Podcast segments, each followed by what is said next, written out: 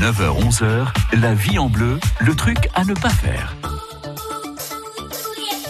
Le truc, c'est tous les matins dans votre magazine de la vie pratique. Christophe Chaumeton de Rimax Negocity, vous êtes notre expert immobilier.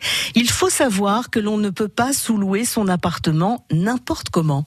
Alors effectivement, le locataire ne peut pas sous-louer son appartement. Il a la possibilité, s'il le souhaite, effectivement de sous-louer avec l'accord du bailleur. Il doit obligatoirement demander l'accord du bailleur. Il doit lui préciser également quel est le loyer qui va être demandé pour la sous-location et ce loyer ne peut pas excéder le loyer qu'il verse lui-même au bailleur. Ce qui paraît logique. Alors ça paraît logique, sauf que vous connaissez l'effet Airbnb et que des gens ont sous-loué hein, pour une semaine, etc. Des prix qui, au final, bah, quand vous additionnez le prix de quatre semaines, étaient largement supérieurs au loyer initial. Et ça, c'est strictement interdit.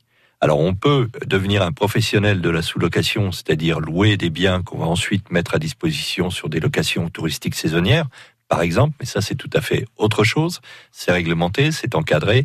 Par contre, vous ne pouvez pas sous-louer sans l'accord de votre bailleur. Alors vous pouvez très bien le faire. Imaginez par exemple que vous partiez deux mois en vacances, euh, vous avez un ami qui doit venir euh, deux mois en, par exemple en formation, en stage ou en vacances dans la région, vous pouvez lui sous-louer pendant deux mois au prix de, de votre loyer. Ça, c'est tout à fait Mais possible. vous prévenez quand même déjà par correction le propriétaire. Ah, vous devez lui, lui, demander son accord, pas simplement le prévenir, lui puis, demander son accord. A priori, il n'y a pas de raison que ça, qu ça peut, ça peut Sauf s'il connaît l'ami en question et que c'est quelqu'un qui fait du bruit et Voilà. qu'emmerde tout le monde dans l'immeuble. Voilà. Après, si vous faites une sous-location partielle, par exemple, vous pouvez sous-louer une chambre, ben, c'est la même chose. hein, vous demandez l'accord.